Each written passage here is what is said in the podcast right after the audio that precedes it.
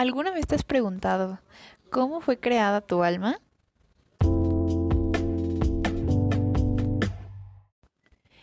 Hola, muy buenos días, tardes o noches a toda la gente que nos está escuchando. Nos presentamos aquí nuevamente. Yo soy Laura Denise Marescano y yo soy Mariana Durán Rocha. Y hoy les vamos a hablar sobre acerca de un tema de los diálogos de Platón que es Timeo o de la naturaleza y estamos muy emocionadas hoy de hablar de este tema, ya que nos hace explotar el cerebro porque nos toca temas de la creación del mundo, del universo, de tu alma, de todas las cosas. Entonces nos emociona bastante estar hoy hablando de esto y pues comencemos.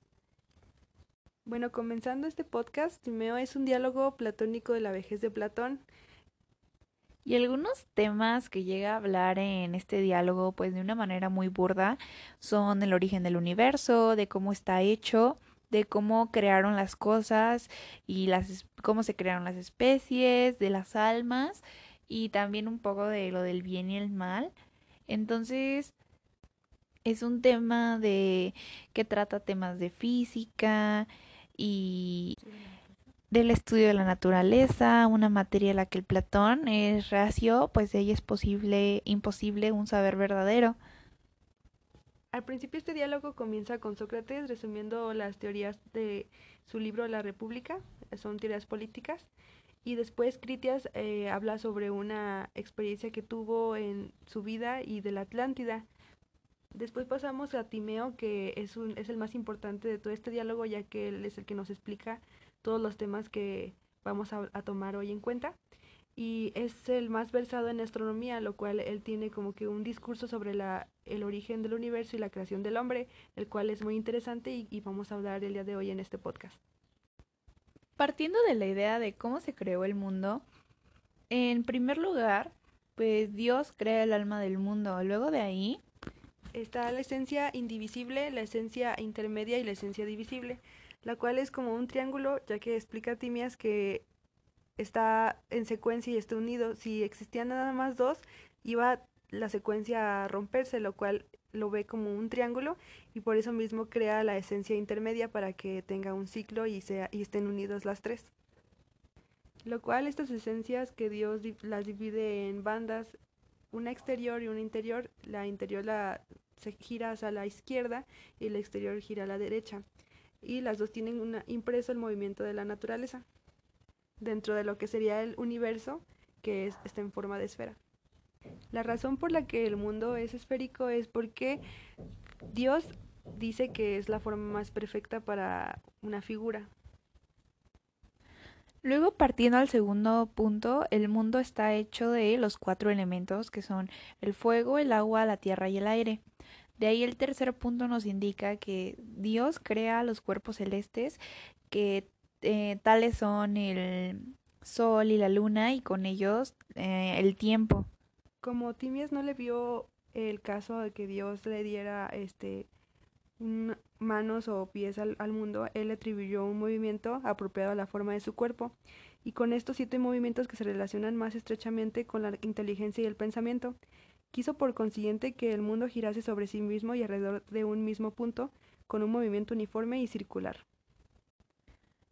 Continuando con los animales particulares, estos se dividen en las cuatro especies que van relacionadas también a los cuatro elementos. Estos son como la raza celeste que va relacionada al fuego, la raza voladora, la que va relacionada pues al aire, la raza mode nadadora que va relacionada al agua y la raza marchante que va relacionada pues a la tierra y nosotros como especie humana estamos relacionados a la raza marchante que va a la tierra.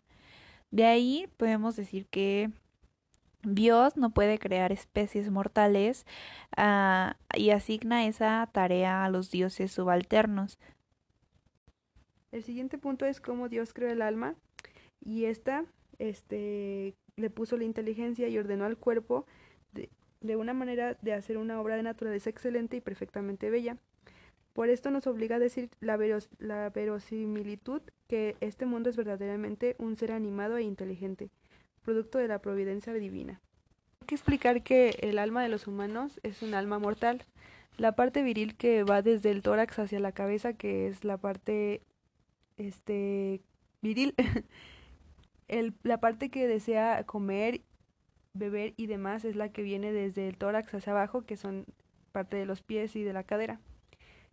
El alma inmortal es la que está más arriba de la cabeza, que es como la parte del cerebro, y el alma mortal, que es la de parte de los dioses, que nos hace mortales, es la que empieza a partir del cuello para abajo.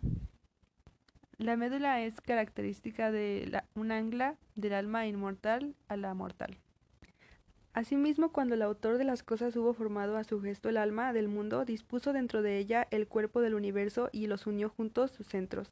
Así nacieron el cuerpo visible del cielo y el alma invisible que participa de la razón y de la armonía de los seres inteligibles y eternos. Entre las cosas producidas, la más perfecta que haya producido el ser más perfecto, que es el alma. Asimismo, él expone que el alma, cuando se pone en relación con las cosas sensibles y el círculo de otro, en su marcha regular lleva al alma impresiones nuevas, se forman impresiones y creencias sólidas y verdaderas, lo cual podría, decirse que el alma es la que adquiere los conocimientos de la vida cotidiana. Y crearon a otras especies que sirvan al hombre de alimento y también se relaciona con la idea de lo bueno y lo malo, que lo bueno es libre de lo del mal y libera de todo el mal, o sea que ya fue castigado. Lo bueno con mal hay de dos, que está siendo castigado o no está siendo castigado. Y lo malo, eh, que los animales van de la inteligencia a la estupidez y viceversa. Los animales no son más que hombres castigados y degradados. Las mujeres mismas no son más que hombres que fueron cobardes y pasaron su vida faltando a la justicia. Por lo tanto, el bien siempre está acompañado de lo bello, lo bello de la armonía, de lo donde se sucede que un animal no puede ser bueno más que por la armonía. Pero nosotros no somos sensibles a la armonía y no nos damos cuenta de ella más que en las cosas pequeñas. En las grandes, las más importantes, las descuidamos completamente. En efecto, en la salud y en la enfermedad, en la virtud y en el vicio, todo depende de la armonía en el alma y el cuerpo o de su posición. Por lo tanto, para Dios siempre fue importante lo bueno, lo cual es lo más cercano a lo bello que tendría él o la reflexión que tiene acerca de esto. También muestra en el texto lo que sería algo malo, que es un medio castigo de parte de Dios, que toma en cuenta que entre los hombres que recibieron la existencia hubo algunos que se mostraron cobardes y pasaron su vida en la injusticia. Todo hace suponer que en su segunda existencia fueron metamorfoseados en mujeres. Por lo tanto, este quiere decir que Dios recibía o daba un castigo a las personas que no eran buenas o que no hicieron actos buenos en su otra vida, este, llevándolos en su segunda existencia como una mujer. Por lo tanto, eh, Timias tiene muy en cuenta que para Dios lo bueno era algo muy importante y algo que hacía al hombre algo perfecto si es que era bueno. Como por último quiero finalizar este discurso con un párrafo de un diálogo que al final dice Timias, que me parece muy interesante, que dice así. Así fue formado este mundo que comprende a, mortales e inmortales, y que está poblado por ellos, animal visible en el que se encierran todos los animales visibles, Dios sensible, imagen del Dios inteligible, muy grande, muy bueno y muy hermoso, completo de todas las perfecciones, este, un, este cielo único y de una sola naturaleza. Bueno, ya para terminar este podcast, quiero agregar que fue un tema muy interesante y muy complejo a la vez, ya que es muy difícil comprender el origen del universo y todo lo que implica. Por lo tanto, fue casi un caos poder hacerlo, pero nos divertimos muchísimo y aprendimos bastante acerca de varias posturas de lo que sería la existencia o el, la creación del mundo, el alma, y la verdad me pareció muy interesante.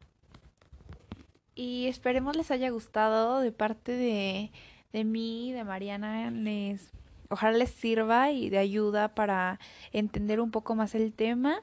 Así como dices, sí fue algo complicado porque estos temas a veces tienen mucho de qué discutir o te hacen explotar la cabeza porque no entendemos a veces mucho sobre el origen de las cosas o de dónde surge todo. Y esperemos les sirva. Fue todo de nuestra parte por este podcast. Nos vemos en el siguiente y hasta la próxima. Muchas gracias por escuchar, nos vemos.